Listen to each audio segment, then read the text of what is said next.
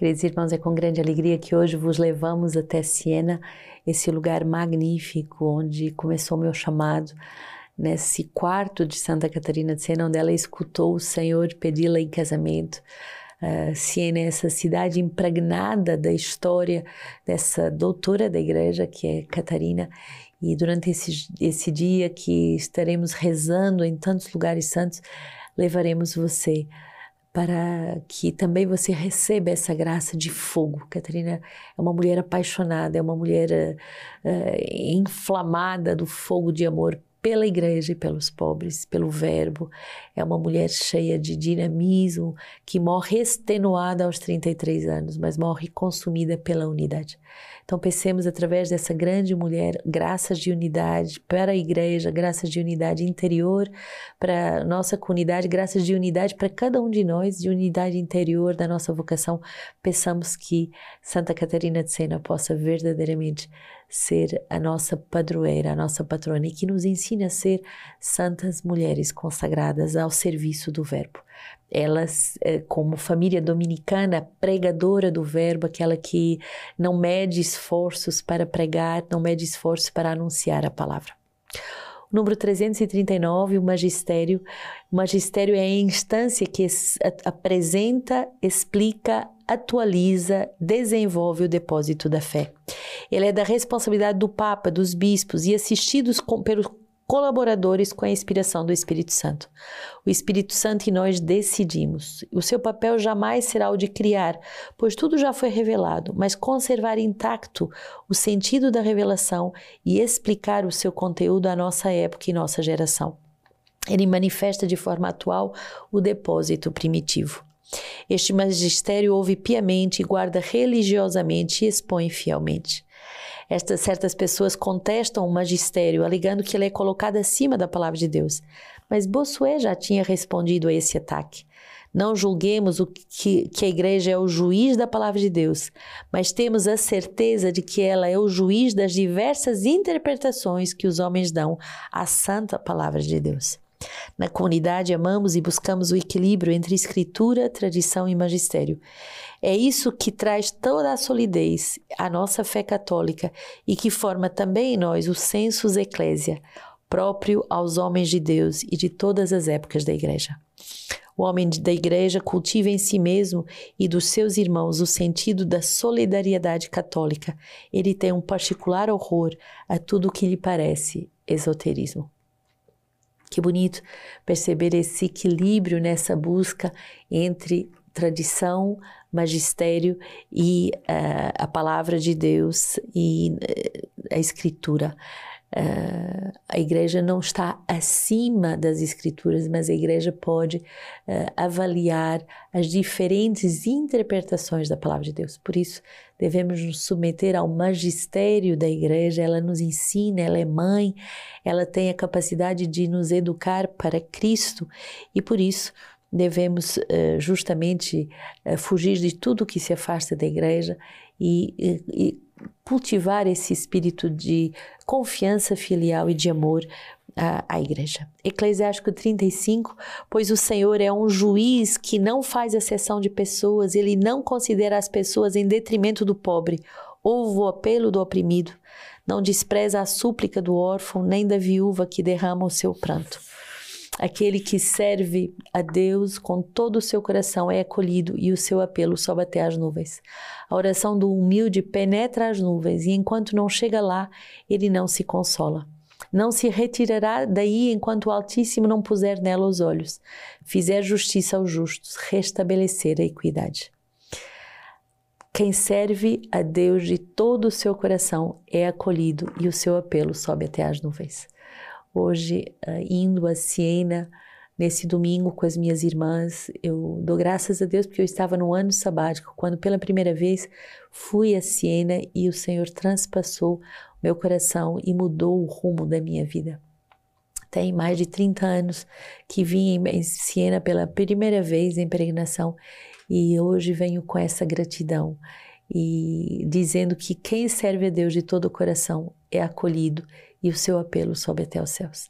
Quero louvar e bendizer por todos os anos de fidelidade que vi à minha volta, todos os testemunhos de vida consagrada dentro da comunidade Sementes do Verbo, tudo que vivemos ao longo de todos esses anos, por causa desse chamado irresistível do Senhor que quer desposar almas para serem suas esposas.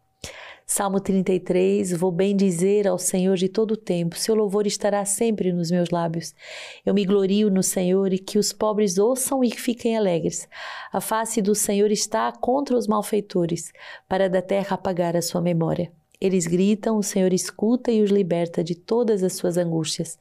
O Senhor está perto dos corações contritos, ele salva os espíritos abatidos. O Senhor resgata a vida dos seus servos, os que nele se abrigam jamais serão castigados. Eu me glorio no Senhor e os, que os pobres ouçam e que fiquem alegres. O Senhor uh, chama a si pessoas pobres, pessoas simples, pessoas vulneráveis e é Ele uh, que enche as nossas vidas de dons, que enche as nossas vidas de carismas, que enche a nossa vida de fulgor, de gratidão, de felicidade. Sim, o seu louvor estará sempre em meus lábios, o seu louvor estará sempre em nossos lábios. 2 Timóteo 4, 6, 16 a 18, quanto a mim, já fui oferecida em libação e chegou o tempo da minha partida. Combati o bom combate, terminei a minha carreira, guardei a fé. Desde já me está reservada a coroa da justiça que me dará o Senhor, justo juiz naquele dia.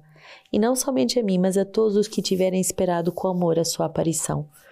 Na primeira vez em que me apresentei, a minha defesa, ninguém me assistiu, todos me abandonaram. Que isto não lhes seja imputado, mas o Senhor me assistiu e me revestiu de forças, a fim de que por mim a mensagem fosse plenamente proclamada e ouvida por todas as nações. E eu fui libertado da boca do leão. O Senhor me libertará de toda obra maligna e me levará salvo para o seu reino celeste. A Ele a glória dos séculos dos séculos. Que o Senhor nos dê a graça a todas nós, a todos nós, de poder dizer a mesma coisa que Paulo. Combati o bom combate, terminei a minha carreira, guardei a fé. Há um combate sobre todas as nossas vidas consagradas, todas, todas as vidas doadas a Deus.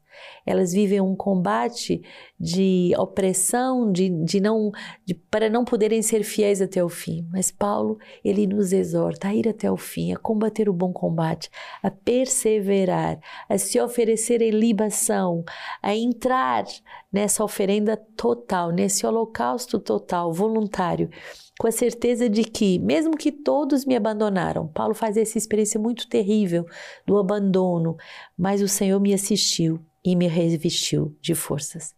Eu fui libertado da boca do leão. O Senhor nos liberta da boca do leão, o Senhor nos liberta de tudo aquilo que parece impossível, uh, parece nos voltar ao fracasso, o Senhor nos liberta para nos unir a Ele e para nos levar na sua vitória. Domingo é dia de proclamar as vitórias do Senhor. Domingo é dia de proclamar a ressurreição do Senhor. Proclama a vitória de Deus sobre a tua vocação. Proclama a vitória de Deus sobre a igreja, sobre o teu ministério, sobre a tua comunidade, sobre a tua casa de aliança, sobre a tua vocação sacerdotal, consagrada, familiar. Proclama a vitória do Senhor e acredita que o Senhor quer te levar até o fim. Lucas 18, Jesus contou ainda esta parábola para alguns do que, convencidos de serem justos, desprezavam os outros. Dois homens subiram ao templo para orar. Um era fariseu e o outro publicano. O, o, fariseu de pé orava interiormente desse modo: Ó oh Deus, eu te dou graças porque não sou como o resto dos homens, ladrões, injustos, adúlteros, nem como este publicano. Jejuo duas vezes por semana, pago o dízimo com todos os meus rendimentos. O publicano, mantendo-se à distância, não ousava sequer levantar os olhos para o céu, mas batia no peito, dizendo: Meu Deus, tem piedade de mim, pecador. Eu vos digo que este último desceu para a casa justificado, o outro não. Pois todo o que se exalta será humilhado, e quem se humilha será exaltado a história da vida consagrada e aqui terminamos a nossa peregrinação, esses 12 dias pelas ruas de Roma, pelo Coliseu, por São Pedro, São Paulo, Santa Maria Maggiore, eh, São Giovanni Laterano, para, pela Sobiaco, São Francisco e agora Assis, agora Siena. terminamos essa grande peregrinação com esta certeza. Deus só chama pessoas pecadoras. Deus só chama pessoas frágeis, mas quando reconhecemos a nossa vulnerabilidade, a nossa miséria, o Senhor pode fazer maravilhas. São Clemente, e termino hoje, Alexio, com essa palavra, São Clemente vai nos dizer isso.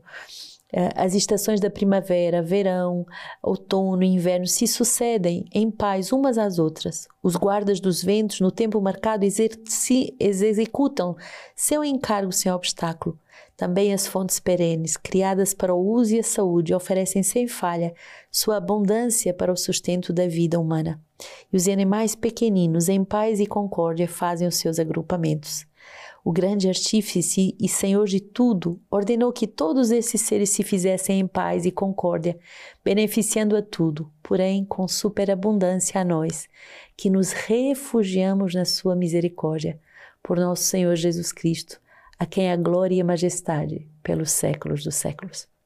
Nós, consagradas, todas as vocações, somos graças à Sua misericórdia capazes de nos ofertar a Ele. Somos refugiadas na Sua misericórdia. Somos agora, depois desse tempo tão forte de retiro, enviadas a anunciar o Senhor ao mundo inteiro.